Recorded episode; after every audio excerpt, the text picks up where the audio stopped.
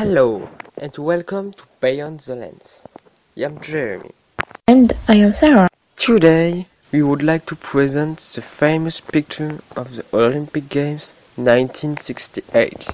Inside in this picture, there are three persons on the podium. There are three black persons, Smith and Carlos, and a and a white person named Peter Norman. The two black men raise, raise their arm with black gloves. This is, this is the symbol of Black Panthers. We can think that P Peter Norman is just present and he is doing anything. This scene takes place in 1968, and this year is particular. Racism is still going on the USA, the 4th April 1968, Martin Luther King died. There are also racist riots in the USA. This year, there are many movements towards black people and a lot of violence in America.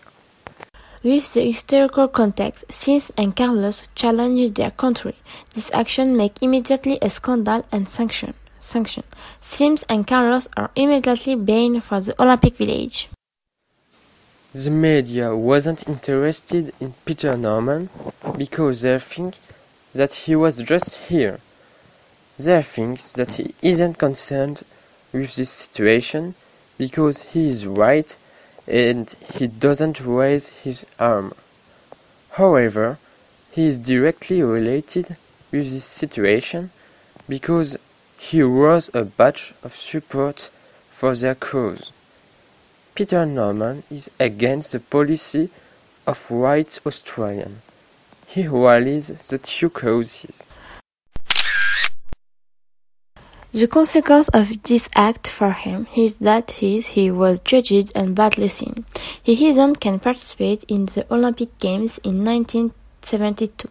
Despite running qualifying times, the Australian government didn't invite him to Sydney Olympics in years 200.